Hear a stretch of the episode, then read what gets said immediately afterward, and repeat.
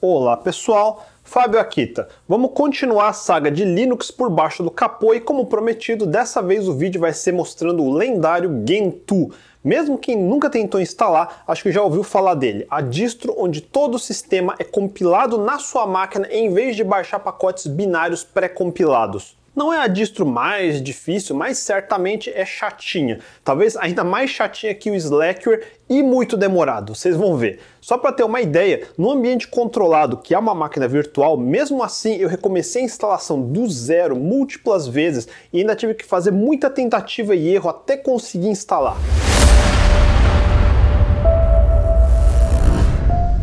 O projeto original do Gentoo se chamava Enoch Linux, lá no começo desse século, e o objetivo era criar uma distro customizável que não instalava nenhum binário e sempre compila tudo direto na sua máquina. Eu consigo imaginar as vantagens disso. Mesmo assim, ainda não recomendo para todo mundo. Esperem até o final que eu vou explicar por quê. Sem mais delongas, mesma coisa que o Ubuntu ou o Slackware, vamos no site, baixar ISO para gravar no pendrive e botar um instalador. No caso do Gentoo tem uma peculiaridade, não esquece de baixar esse arquivo chamado Stage Tree aqui embaixo. Se quiser uma instalação para servidor, ou seja, sem interface gráfica, baixe um dos dois primeiros arquivos. Se quiser instalar em desktop com gerenciador gráfico de janelas, escolha o Profile de desktop. Em ambos os casos, você pode escolher se prefere usar systemd ou OpenRC. Eu já expliquei um pouco sobre Init Systems e o systemd uns dois episódios atrás, mas de novo, você já está acostumado a usar uma distro mais popular como Ubuntu ou Fedora, eles usam systemd e talvez você prefira instalar systemd aqui também, para não ter que reaprender muita coisa. Por outro lado, justamente porque estamos já tendo o trampo de instalar e configurar Gentoo, por que não usar o OpenRC? Já que é uma das poucas distros que tem a opção de não usar systemd. Experimentar coisas novas e diferentes sempre vai agregar no mínimo, você vai ter outra perspectiva.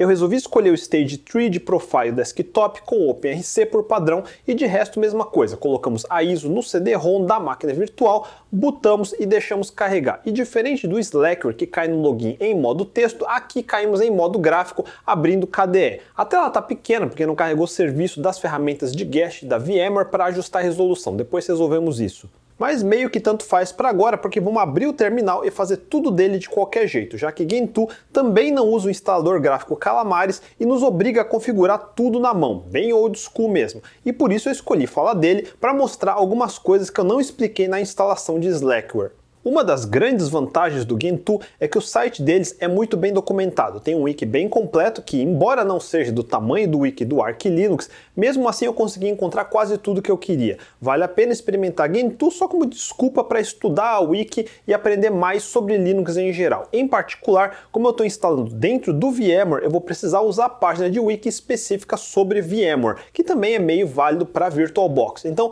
lembrem de ler caso queiram experimentar no VirtualBox de vocês. Eu vou seguir primariamente essa página que é o Quick Installation Checklist. Como eu disse no episódio passado, esse vídeo não é um tutorial para seguir passo a passo. Eu vou usar a instalação como desculpa para explicar conceitos de Linux e também uma parte do processo de tentativa e erro normal. Assistam tudo primeiro, depois leiam as páginas da Wiki e depois se aventurem a instalar direto na sua máquina ou no, VirtualBox. E não se preocupe, você não vai acertar na primeira vez. Eu mesmo tive que instalar umas três ou quatro vezes na minha máquina virtual até eu conseguir terminar. Foi um dia inteiro de tentativas e erros. Errar e recomeçar faz parte do aprendizado. Se quiser uma instalação fácil que acerta tudo de primeira e não aprender nada, baixa o Ubuntu. Enfim, a Wiki já começa sendo legal com você. Se sua máquina for muito antiga, de mais de 10 anos para trás, pode ser que tenha BIOS em vez de UEFI e só suporte boot com MBR. Se for um pouco menos velha, talvez seja BIOS com GPT. E se for mais moderna, vai ser UEFI e GPT. Eu já falei disso no vídeo passado e na minissérie sobre armazenamento, assistam depois. Se tiver assistido, já sabe a diferença de BIOS e UEFI e MBR e GPT. No meu caso, eu vou escolher UEFI e GPT. Só garantir que na minha máquina virtual eu seleciono selecionei o EFI também. Por padrão, ele simula uma BIOS antiga, cuidado com isso. O resto é a mesma coisa que eu já mostrei no vídeo de Slackware. Eu uso cfdisk para particionar um HD e depois comandos como mkfs.ext4 e mkswap para formatar as partições. A única diferença é que no vídeo de Slackware eu fui preguiçoso e só criei três partições, um de boot EFI um de swap a principal. Esse wiki manda criar quatro, que é mais correto, uma partição separada para o mount point barra boot, outra para o barra boot barra EFI dentro, daí as mesmas de swap e outra para principal. Eu não vou explicar linha a linha tudo de novo, veja o episódio anterior para detalhes disso, mas é essa sequência de comandos aqui do lado. Primeiro estas, depois do cfdisk para formatar as partições e depois esta outra sequência para montar as partições dentro de barra mnt barra gentoo, que vai ser a raiz da instalação. Agora vem a hora daquele stage tree que eu falei no começo, o zipão de 500 MB. O wiki manda entrar no diretório barra mnt barra gentoo e usar wget para baixar o zipão. É o jeito mais fácil, mesmo se o Live CD detectou seu Wi-Fi ou sua rede cabeada e está conectada na internet. Se não tiver, baixa outro computador, coloca no pendrive e copia do pendrive para dentro desse diretório. No meu caso, eu abro o Firefox e na página de download eu seleciono o Stage Tree para desktop com OpenRC. Agora é descompactar com o comando tar xpf stage tree. Vai aparecer que travou, mas é porque o arquivo é grandão e leva alguns minutos para descompactar tudo. Paciência. Pronto, se der um ls, olha só, tem os diretórios que você já deve ter visto em qualquer instalação de Linux, barra usr, barra etc, barra bin, barra var e tudo mais. Tecnicamente, o Gentoo já está instalado. Agora vem a parte mais complicada, que é configurar tudo antes de bootar. E a próxima seção do Wix se chama chroot, então chegou a hora de fazer uma tangente para explicar o que é isso. Deixa eu botar meu Ubuntu em outra máquina virtual e abrir um terminal. Agora eu vou criar um diretório qualquer e chamar de jail ou prisão mesmo. Tenha paciência que eu vou executar vários comandos que podem não fazer sentido, mas vai fazer. Lembra que executáveis de Linux costumam ter dependências de outros objetos binários ou bibliotecas compartilhadas, que nem em Windows que você tem DLLs? Lembra também quando falei sobre path, quando executamos ls, onde que realmente está esse executável? Podemos saber usando o comando with ls. Descobrimos que o caminho completo é barra usr barra bin barra ls. Fazemos a mesma coisa para o shell bash, que é a linha de comando onde estamos, with bash, e está em barra usr barra bin barra bash. Beleza, eu vou precisar desses binários. Uma ferramenta que eu mostrei no episódio passado é o LDD. Ele analisa um binário e lista as bibliotecas compartilhadas que depende. Fazemos LDD barra SR barra bin barra bash, mesma coisa para LS. Estes são os objetos binários que eles precisam. Agora vem a parte estranha. Recriamos esses diretórios dentro do jail, com mkdir j barra bin, depois mkdir j barra lib barra x8664, depois mkdir traço p j barra lib 64 e copiamos os binários do bash ls para j barra bin. E depois, um a um, copiamos as bibliotecas para dentro de j barra lib, j barra lib 64. Trabalhinho. Já entenderam o que eu vou fazer? Pronto, listando com lsjail, temos todos os bits necessários para rodar bash e ls. Mas qual o objetivo de duplicar essas coisas? Agora vem o truque. Rodamos sudo chroot jail barra bin barra bash. E olha só, abriu um shell de bash. Duh, grande bosta. Mas presta atenção, estamos rodando o bash que copiamos dentro do diretório de jail. Fazendo ls barra para listar a raiz, Cadê meu Ubuntu? Cadê todos os outros diretórios? Eu estou preso dentro do jail, enxergando como se esta prisão fosse a raiz do sistema. Parece uma máquina virtual, né? Só que não é. chroot literalmente quer dizer change root ou mude a raiz. Ele faz o sistema operacional mentir para o meu usuário, achar que a raiz do drive agora é isso. A grosso modo, é como se eu tivesse botado para dentro de outra máquina sem realmente ter feito um boot de verdade.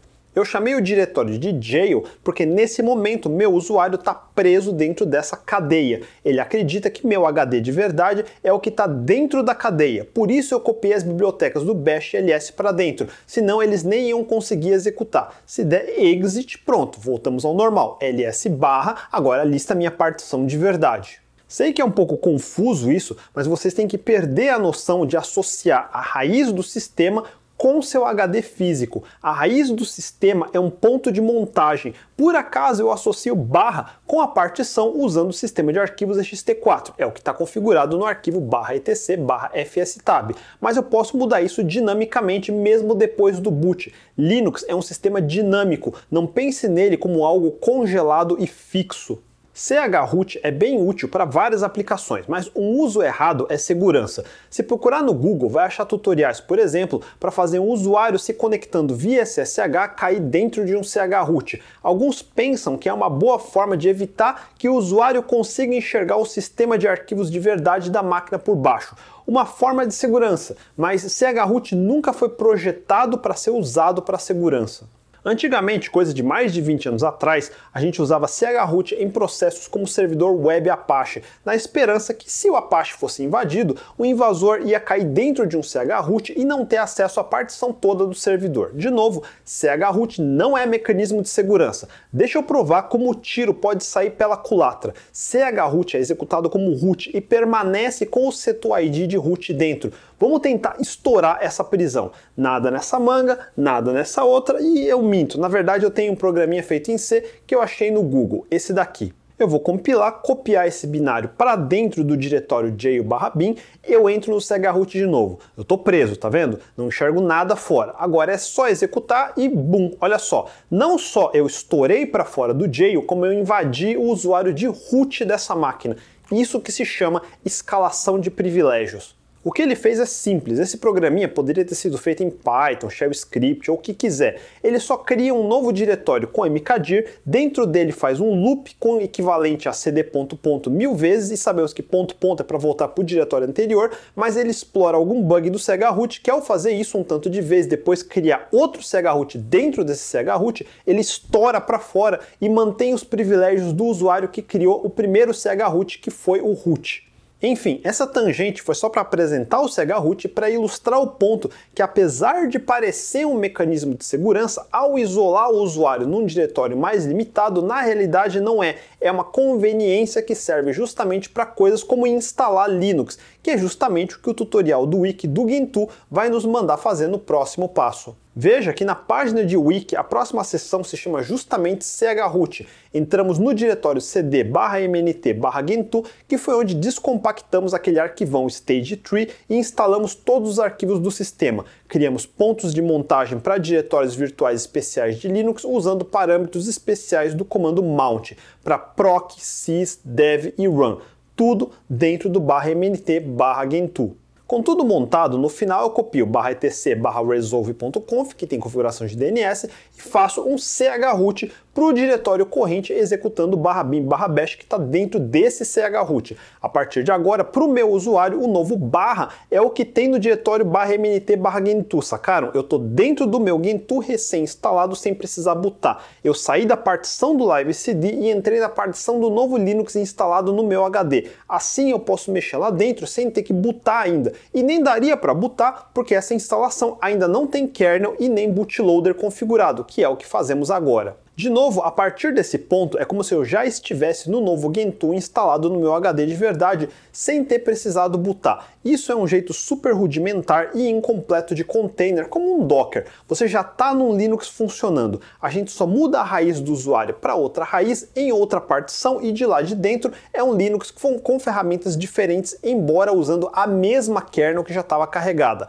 Ainda não é hoje que eu vou falar de containers, mas para chegar lá achei útil explicar que chroot existe e apesar de ter um efeito parecido, não é usado em containers de verdade. Agora que estamos dentro do nosso novo Linux, o que todo mundo sempre fala para fazer logo que atualiza um Linux novo? Atualizar os pacotes com o repositório online para ver se tem pacotes novos para instalar. No Ubuntu da vida, no terminal, é só executar apt update, apt upgrade, mas Gentoo não usa apt e sim portage. E o comando é emerge. O Gentoo não instala software, ele emerge software. Enfim, o equivalente ao apt update é emerge web rsync. Para aprender outros comandos de emerge, a wiki tem outra página com um cheat sheet explicando as principais opções. Vou deixar o link na descrição abaixo.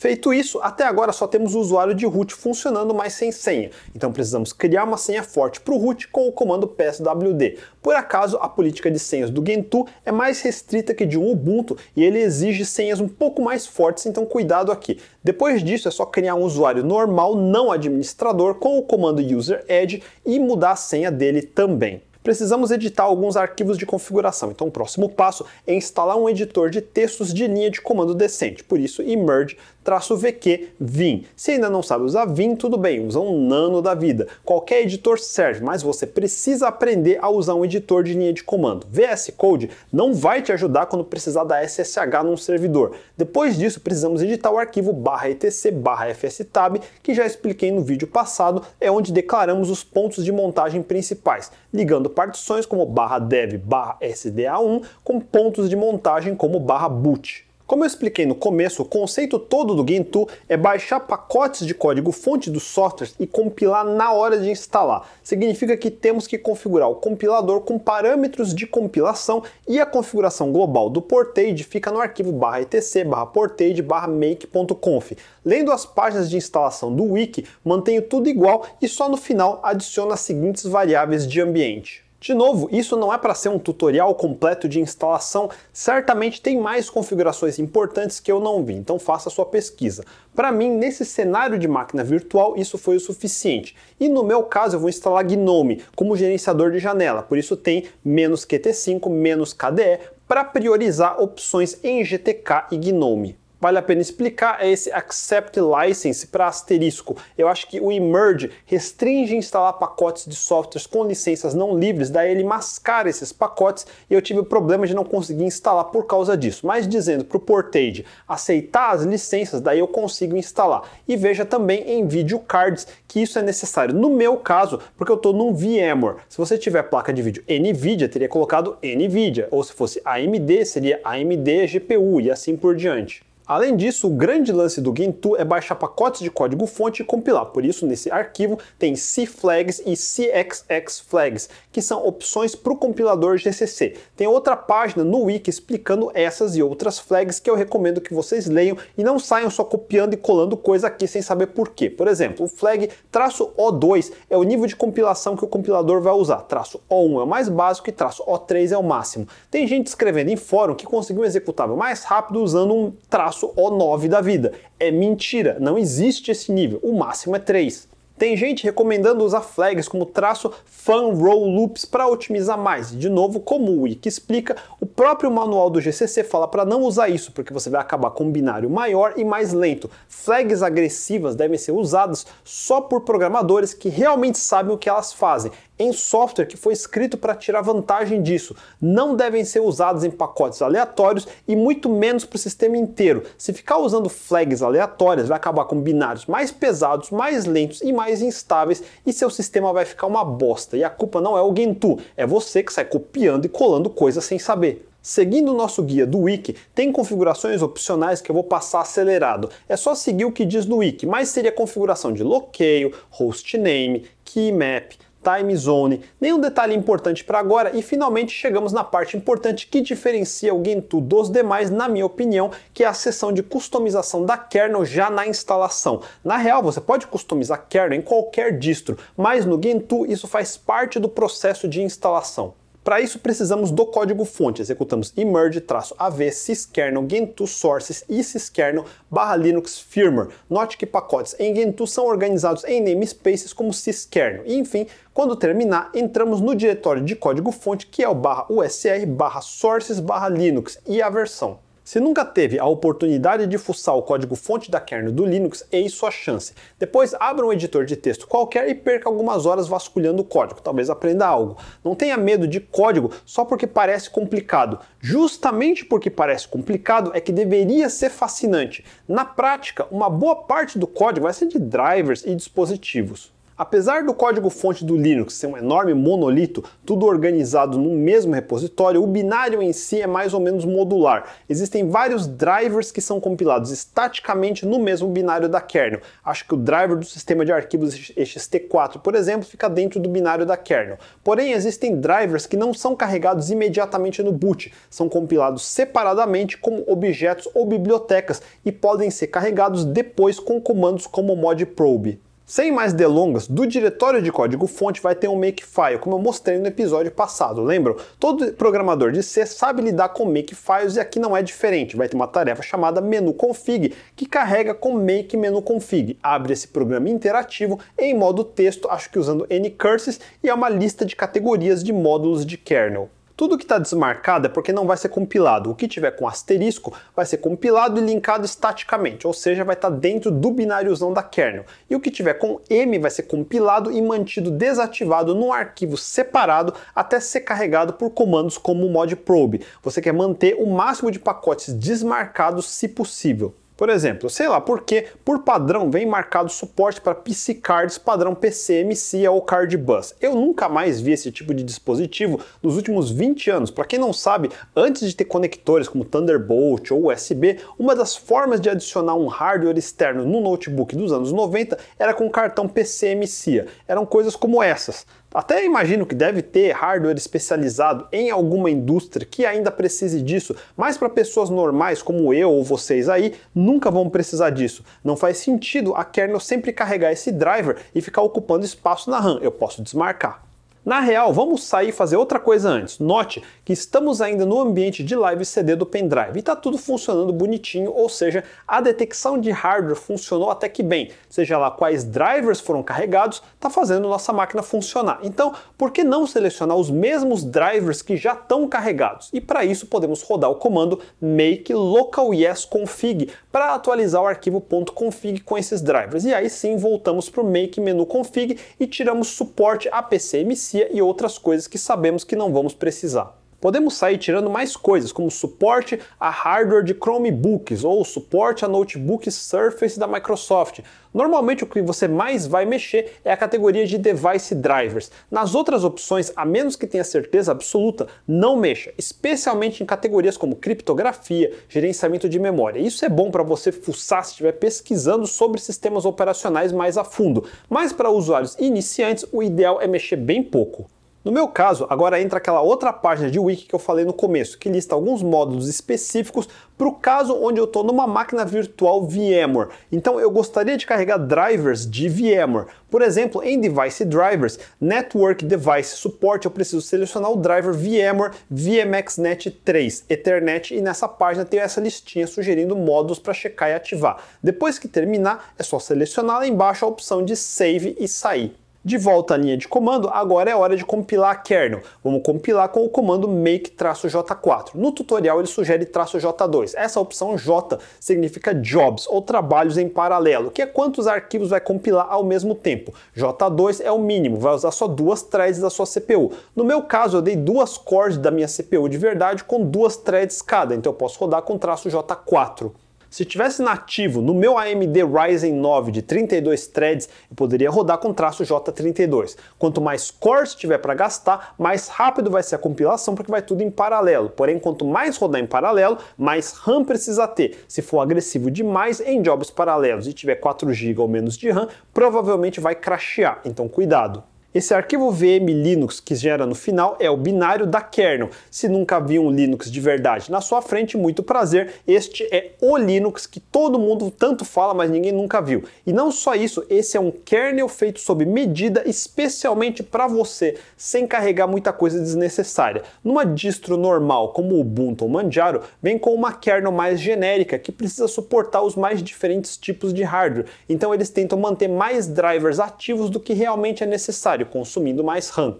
Esse é o custo da comodidade. Um usuário normal não quer ter que configurar sua própria kernel do zero, então se contenta em desperdiçar um pouco de RAM e um pouco até de processamento, carregando uma kernel mais gorda do que precisa só para o caso de um dia precisar de um hardware mais exótico. Mas a filosofia do Gentoo é justamente compilar tudo do zero para termos a oportunidade de escolher tirar tudo que sabemos que não vamos precisar. Agora que temos a kernel, precisamos colocar na partição de boot junto com o bootloader. Lembra de dois episódios atrás que eu expliquei sobre boot? Vamos instalar o bootloader com emerge-esc sysboot grub. Uma vez instalado, como estamos no ambiente EFI, rodamos grub install target x8664 EFI, EFI directory boot EFI para instalar o bootloader na partição de boot e instalamos a kernel com grub-mkconfig-o boot grub grub.cfg.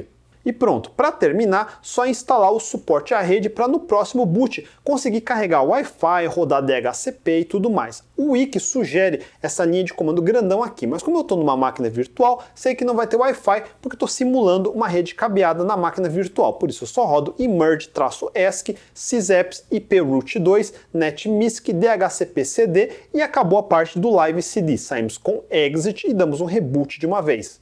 E que estranho, cadê a opção da kernel que acabamos de botar? O menu do Grub está vazio. Ele entra no menu UEFI da máquina, bom, obviamente fiz alguma coisa errada, mas por aqui podemos botar de novo pelo Live CD no CD-ROM virtual. Vamos voltar para o ambiente que a gente estava antes. Lembra que eu falei que o Live CD serve para diagnosticar e resolver problemas caso o boot falhe? Vamos ver isso na prática. De volta àquele KDE do Live CD, abrimos o terminal e vamos criar os pontos de montagem das nossas partições de novo. Para não ficar repetitivo, é essa sequência igual está no começo da página de wiki e criando os diretórios da mount de coisas como proc, run, sys e finalmente o chroot de novo. E enquanto eu fazia isso é que eu me toquei. Eu terminei de compilar a kernel e logo depois eu fui instalar o grub, mas eu esqueci de instalar a kernel. Vamos voltar para o diretório barra usr barra source barra linux e faltou rodar make módulos install e make install, burro. Sempre que compila e instala uma nova kernel, tem que lembrar de atualizar o grub. É só rodar grub-mkconfig-o barra boot barra grub barra grub.cfg. Pronto, podemos dar exit para sair e reboot. Esperamos alguns segundos e agora sim temos a opção do nosso Gentoo novinho. Escolhemos ele, começa a sequência de boot do Systemnit e... Caraca, que porra é essa? A mensagem diz que a CPU foi desabilitada e a máquina parou de bootar. Literalmente, ou a kernel deu crash ou deu uma instrução HLT de Halt and Catch Fire. Nunca tinha visto isso em nenhuma outra instalação de Linux. Certamente fizemos alguma coisa errada na hora de compilar a kernel que agora ela não buta. Isso vai acontecer bastante nas primeiras vezes que você tentar compilar sua própria kernel e acabar desabilitando coisa que não devia. E eu estou deixando esses erros aparecer no vídeo de propósito para vocês saberem que sim, esses erros acontecem o tempo todo. E sim, em vídeos como esse, todo youtuber corta fora as partes de erro. Por isso parece que no vídeo tudo é perfeito e só você que deve ser ruim porque no seu dá erro. Mas para todo mundo dá erro. A gente corta, senão o vídeo vai ficar muito cansativo temos que resetar a força de novo, escolher o menu da UEFI no Groove para poder escolher botar pelo Live CD e lá vamos nós outra vez cair no KDE do Live CD, abrir o terminal, refazer os pontos de montagem e dar chroot. Alguma coisa eu fiz errado quando eu desmarquei coisas do kernel, vamos abrir o menu config outra vez. Se olharmos a página de wiki sobre VMware, fala que preciso checar se esses módulos aqui estão selecionados. E eu vi que estão. Muito estranho. Eu selecionei de volta tudo que eu lembro que eu tinha tirado. Vamos compilar de novo com make-j4. Pronto, agora é fazer outra vez make módulos install, make install e grub-mk-config. Para garantir, eu acho que não faz diferença para agora, mas vamos aproveitar para instalar o pacote OpenVM Tools, que é a versão open source do antigo pacote proprietário VMware Tools, que são as ferramentas da VMware para guest. Ele configura coisas como resolução da tela, rede, clipboard compartilhado com o host, sincronia da hora com o host e talvez tenha algum driver que falte. Para instalar é só emerge-esc app emulation OpenVM Tools. Se fosse systemd como no Ubuntu, precisaria fazer systemctl start VMware Tools, mas como escolhi o Stage Tree com o OpenRC, precisamos fazer rc service VMware Tools start. E olha só, dinamicamente carregou o driver de vídeo da VMware e ajustou a resolução da máquina. Bom sinal. Para garantir que vai carregar no próximo boot, só fazer rc service add VMware Tools. Mas está vendo? Systemd ou OpenRC para o usuário final é mais diferença de sintaxe entre os comandos systemctl e o RC Service. Podemos sair, rebutar e, caraca, mesma coisa, crash, vamos botar outra vez pelo Live CD. Pronto, tudo que a gente modifica naquela tela interativa do menu config no final é gravado no arquivo .config. Deixa eu abrir direto ele. Comparando com a wiki, ele fala Net Vendor AMD. Vamos procurar e sim, tá yes. AMD 8111ETH, tá yes também. Vamos checar um a um. Fusion. Ué, tá comentado, mas eu juro que no menu config o Fusion MPT, que é o driver de SCSI host, estava habilitado. Estranho, vamos descomentar e dar yes. Gravamos e damos make-j4 de novo. E olha só, ele vai me dando a opção de configurar outras opções novas, como Fusion SPI, que também precisa estar habilitado. Vamos lá então. Vai continuar a compilação como antes. No final, repetimos a mesma sequência. Modo de install, install, grub mkconfig, saímos com exit e reboot com dedos cruzados. Máquina rebutando e caraca, passou! Como eu mexi mais coisas além do Fusion SPI, eu não sei se foi isso que resolveu ou não, mas puta que pariu. Fiquem espertos, talvez vocês rodem num VMware também não tem problema nenhum. Talvez tenham problemas diferentes, mas enfim, vai ter problemas desse tipo e vai ter que ficar indo e voltando como eu fiz. E agora sim, termina o boot e chega até o prompt de login em modo texto, ou seja, Run Level 3 de multi-user. Vamos instalar uma interface gráfica pra gente. Entramos com sudo su para continuar como root. Gentoo tem conceito de profiles, sets e coisas assim que ainda não sei muito bem os detalhes, mas segundo o wiki, eu preciso me certificar que eu estou no profile de desktop Gnome com OpenRC. Para isso eu posso ver os profiles disponíveis com eSelect Profile List. Seleciono o certo com eSelect Profile Set Default Linux AMD64 17.1 Desktop Gnome OpenRC. Pronto, Antes de continuar, vamos mexer na configuração do portage em barra etc barra portage barra make.conf. Tinha faltado input devices, colocamos lib input e synapses que é para touchpad. E no final configuramos o parâmetro use para ignorar Qt e KDE e priorizar ECAS, GTK e Gnome. E é isso. Para instalar o Gnome é só fazer immerge esc gnome base barra gnome. Mas já temos um erro, no caso um erro de dependência circular. Vira e mexe vai esbarrar nisso em Gentoo e não tem uma resposta automática. Nesse caso, tem dois sistemas de áudio concorrentes e ele não sabe qual instalar. Mas como eu falei antes, leia a porra do erro. Já disse que é ou para escolher minimal ou pulse áudio. Para corrigir, basta mudar o comando para use igual minimal e merge traço traço esc gnome base barra gnome. Só que deu erro de novo, vamos ler com atenção, é erro diferente. Agora fala que não consegue instalar o pacote X11 Base Xorg Server. Gnome, KDX, FCI, qualquer gerenciador de janelas roda em cima do servidor gráfico X11 ou em distros mais novas em cima do Wayland. Então precisa instalar o X11. Só que o erro diz que ele não consegue instalar com essa flag minimal que acabamos de colocar. E uma das formas de resolver é instalar o Xorg Server sozinho com immerge esc x11 base xorg server. E eu não sei se é a melhor mas é isso, está instalando. Temos que esperar alguns minutos porque o X11 é bem grandinho e compilar leva tempo. A few moments later. Com o Xorg instalado, podemos tentar instalar o Gnome de novo com o mesmo comando de antes e agora passa. Baixa o código fonte, começa a compilar e pode almoçar. Vai na academia, vai ler um livro. Sério, um gerenciador de janelas Gnome, ou qualquer um é composto por dezenas de pacotes, milhões de linhas de código. Gentoo vai compilar tudo do zero. Eu configurei essa máquina virtual com dois cores e duas threads e 8 GB de RAM, uma configuração bem fraquinha. Se estivesse nativamente no meu Ryzen 9 de 32 threads com 64 GB de RAM, ia acabar em poucos minutos. Mas numa máquina fraca dessas vai levar mais de duas horas fácil, eu nem estou brincando. Até logo, a gente se vê mais tarde. A few moments later. Ufa, parece que agora terminou. Caraca, sério, é muito tempo, nem tô brincando. Vamos no wiki ver o que falta fazer. Ele manda atualizar as variáveis de ambiente com env update, source barra etc barra profile, daí manda colocar nosso usuário no grupo plugdev com get ent group plugdev. Primeiro para checar e sim tá lá, então gpswd-a, aqui tá um Rails plugdev. Finalmente precisamos habilitar o DM, no caso o GDM, e o GDM precisa do ilogin no boot. Opa, eu falei grego, eu sei. Que diabos é DM? É acrônimo para Display Manager, ou mais corretamente, Login Manager, ou gerenciador de login. É aquela primeira tela gráfica que pede seu login e senha depois do boot. É ele que se encarrega de carregar o Gnome propriamente dito. Por padrão, o X carrega o XDM, então precisamos trocar por GDM, porque o XDM não consegue carregar Gnome.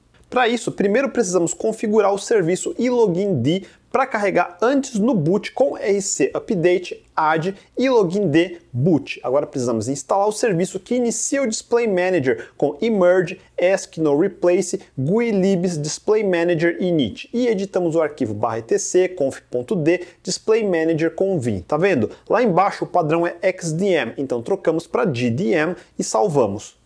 Por fim, configuramos o serviço para iniciar automático, colocando no run level padrão com RC Update Edge Display Manager Default. Teoricamente é só isso, só rebutar agora e falhou. Por alguma razão ainda está tentando carregar o XDM que não existe e sai fora. E lá vamos de novo investigar.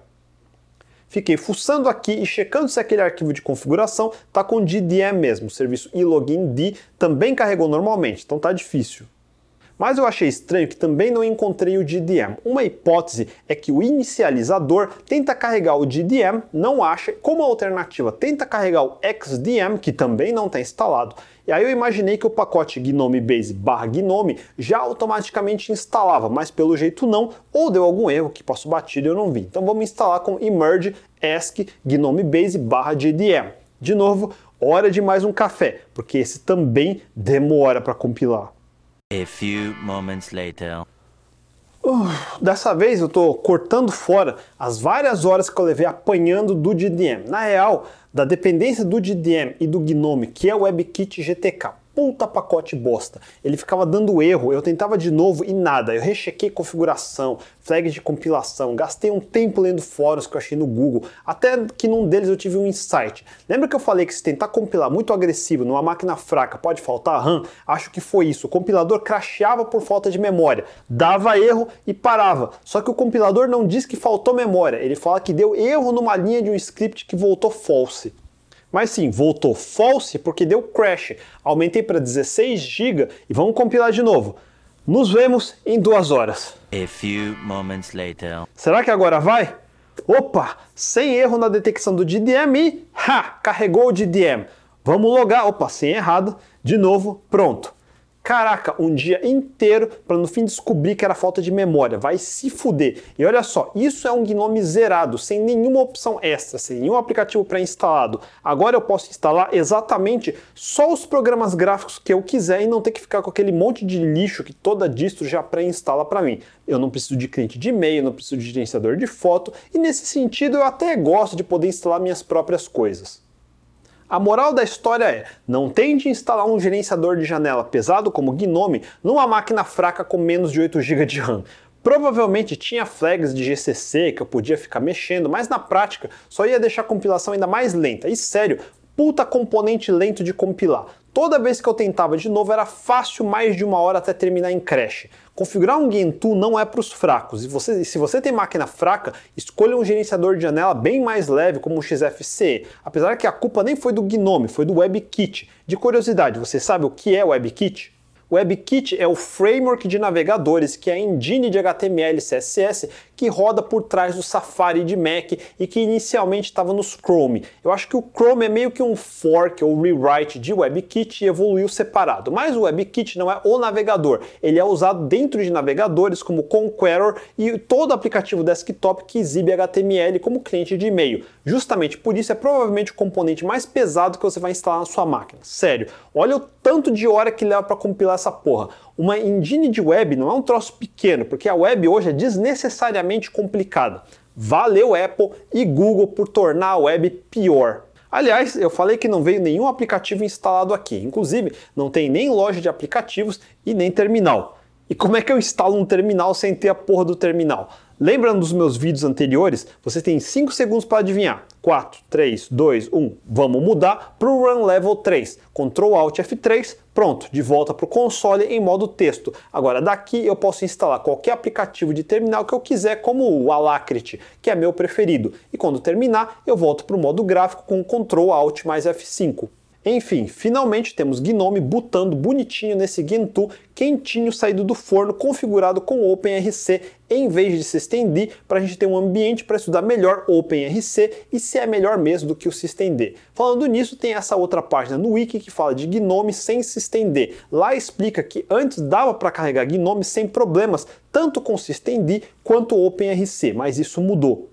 Como eu expliquei no episódio anterior, o systemd faz mais do que só gerenciar a resolução de dependências e start de serviços. Agora gerencia também coisas como economia de energia e outras atividades do sistema, inclusive gerenciar o diretório barra dev de dispositivos, lembra dele? Por causa disso, surgiram dois projetos que extraem essas coisas do systemd, projetos como o iLoginD, que instalamos antes, e o iUdev. Assim, é possível usar só essas partes do systemd e substituir por OpenRC e sub conseguir subir o Gnome. E essa é outra das críticas do systemd, que ele faz muito mais do que deveria. Um sistema de init deveria só gerenciar a inicialização. Software para controlar barra dev deveria ser separado em outro pacote, de tal forma que desse para instalar um sem instalar o outro. Mas o systemd é um código fonte monolito, ou compila tudo junto ou nada funciona. Para extrair projetos como iLoginD e iUdev dá um puta trampo, porque toda vez que o systemd atualiza e muda as coisas, esses outros projetos precisam extrair de novo o que mudou para nada quebrar. É realmente uma grande perda de tempo e eu consigo entender porque muitos desenvolvedores de Linux estão putos com isso. De qualquer forma, para a gente que contribui no desenvolvimento de distros, é bom saber que essa discussão existe e se tiver interesse depois procura fóruns de desenvolvimento para ver como as coisas estão evoluindo. Eu pessoalmente não tenho muito interesse porque eu não contribuo com software livre, mas quem contribui precisa entender essa novela. No mínimo é um bom estudo para saber como a comunidade lida com conflitos assim. Sobre o Gentoo em si, é um excelente exercício se desafiar em controlar essa besta selvagem. É o extremo oposto de instalar um Ubuntu da vida. Você realmente vai perder muitas horas, muitos dias em tentativa e erro, lendo muita documentação no wiki deles e no mínimo serão horas de muito estudo e aprendizado que uma hora vai ser útil em outras distros de Linux.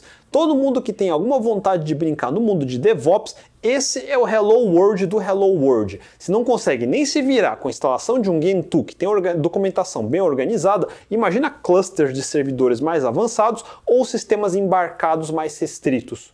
Porém, sobre a filosofia de sempre compilar tudo do zero, acho que é uma faca de dois gumes. Pensando exclusivamente no meu caso, eu tenho uma máquina parruda, um Ryzen 9 com 64 GB de RAM e todo o espaço em disco que eu precisar no meu NAS de 10 GB com velocidade superior a SSDs. Para fazer os últimos episódios, eu instalei dúzias de máquinas virtuais de teste. no final, o Gentoo é o que realmente dá a sensação de mais responsivo, um pouco mais rápido, e isso provavelmente se deve a ter compilado tudo exclusivamente para minha máquina máquina eliminando muita gordura no processo. Mas como eu falei antes, instalar X11, Gnome, DDM, na verdade o pacote WebKit, custou literalmente umas 3 horas a cada tentativa. E até eu descobrir o problema foram várias tentativas. Foi quase um dia inteiro repetindo esse processo até resolver o erro. Enquanto ficava esperando, eu escrevi quase o script inteiro desse episódio com tempo sobrando para revisão. Não tô brincando, é muito tempo. Tudo bem que foi numa máquina virtual, se fosse no meu hardware nativo, num dual boot, teria sido ordens de grandeza mais rápido, mas é justamente esse o ponto. Quem tem hardware parrudo como o meu não se importa se está ganhando um milissegundo a mais de performance por ter compilado tudo nativo. Os milissegundos que eu vou ganhar não compensam a espera em compilar tudo do zero toda hora. Minha máquina já é rápida o suficiente. Mesmo se o binário for mal feito e pesado, vai rodar de boa. Quem realmente precisa da otimização é quem tem máquinas mais lentas ou antigas. Só que agora a compilação também vai ser ordens de grandeza mais lento, nessa faixa levar mais de 3 horas para conseguir instalar um simples Gnome. Ou seja, quem mais precisa da performance extra vai toda hora perder muita produtividade quando precisar instalar pacotes, porque todo novo software precisa baixar o código-fonte e esperar compilar tudo. Nem sempre é demorado assim. A maioria dos softwares são pequenos, mas imagina agora, eu quero instalar Firefox, lá se vai mais umas duas horas. Agora preciso instalar Ruby ou Python, mais uma hora. Você tem que ser disciplinado de não tentar instalar nada grande no meio do expediente, senão acabou o dia para você. Sério, é meio duvidoso até onde tem vantagem. O benefício de um Gentoo vem quando você tem uma máquina fraca que não vai ficar usando no dia a dia. Por exemplo, um PC fraco que quer usar como servidor multimídia, ou um roteador de rede, ou um NAS. Uma máquina com um único propósito, idealmente sem nem precisar de interface gráfica, que é a compilação mais pesada. Por isso falei em aplicações de sistemas embarcados ou IoT. Aí sim você precisa economizar o máximo de recursos e quando terminar de instalar, não vai ficar adicionando mais nada. Um Gentoo é perfeito para isso. Outro objetivo dos exercícios dos últimos vídeos é mostrar o seguinte: Qual é a melhor distro? Não existe essa resposta. Todas são boas e em todas roda praticamente todos os mesmos softwares. É tudo software livre. Em alguns dá mais trabalho ou menos trabalho, instalar esse ou aquele software, mas na prática dá no mesmo. Se tiver um dispositivo periférico muito exótico, no final vai ter que compilar kernel na mão de qualquer jeito e em qualquer distro pode fazer isso. Não é só em Gentoo que pode customizar kernel. No Ubuntu também dá. Só baixar o código fonte, subir o menu config, compilar e mandar o Groove configurar no boot. Para quem é iniciante, o povo recomenda instalar Ubuntu ou o Pop OS da vida porque são triviais por causa do Calamares e por serem populares, tem documentação de tudo na internet. Tem fóruns de discussão ativos, tem salas de chat com gente discutindo a respeito. Vai ser mais fácil de achar solução para qualquer problema neles. Por outro lado, se usar um distro desses, não vai aprender nada sobre Linux. Clicar com o mouse e arrastar a janela não te ensina absolutamente nada. Esquece colocar no currículo sei Linux só porque instalou um Ubuntu, sabe bosta nenhuma. Só sabe abrir o Chrome e navegar. Isso você faz em Windows ou Mac igual. Saber Linux é no mínimo estar tá confortável com tudo que eu fiz nos últimos vídeos, saber o que é chroot, o que são pontos de montagem, o que é escalonamento de privilégios, como se customiza kernel, como configura um bootloader, como diagnostica dependência de binário, como monta um pacote. Olha só, tudo que a gente viu até agora, isso minimamente é saber Linux. E o que eu mostrei até agora foi só o Hello World, os conceitos básicos. Começa a ler a wiki do Gentoo ou Arc, aí você vai ver o quanto ainda falta para realmente saber Linux. Por isso, sim, tente instalar Slackware, Gentoo, Arc. Esse é o exercício que todo aprendiz de Linux precisa passar. O fim de semana inteiro varando noite, de sábado para domingo, saindo de uma mensagem de erro para outra mensagem de erro, até ter a satisfação de ver tudo botando e funcionando no final. Aí sim você sabe que aprendeu alguma coisa de verdade. E aliás, eu até entendo porque no final tem um grupo de pessoas que defendem um Gentoo com unhas e dentes, porque depois de tantas horas e dias dedicado em fazer tudo funcionar na sua máquina, horas e horas esperando tudo compilar e tendo que repetir tudo de novo quando dá erro, dá muita dó jogar fora e mudar de distro. É meio que síndrome de Estocolmo. Já sofreu tanto, agora fica com ele. Mas eu sou um psicopata altamente funcional. Eu gastei dias configurando tudo e no final eu jogo tudo fora e pulo para outra coisa. Quem consegue desapegar de coisas que investiu horas em cima sempre vai ter mais vantagem. Pense nisso. E o assunto ainda não chegou ao fim. O próximo vídeo vai ser mais conceitos de Linux que você não sabe. Então, se ficaram com dúvidas, mandem nos comentários abaixo. Se curtiram o vídeo, deixem o joinha, assinem o canal e compartilhem o vídeo com seus amigos. A gente se vê, até mais! Depois essa outra caralho, vai tomar do seu cu, entrar no diretório barra, barra bin barra ls. Ô cacete. E copiamos um a um. Co ah! Não vai te ajudar no. Se, quando, menos KDE para priori. Ah! Caralho! Para! Desgraçado. Com esses drivers. Ah! Meu cu! Org. Ah! ah!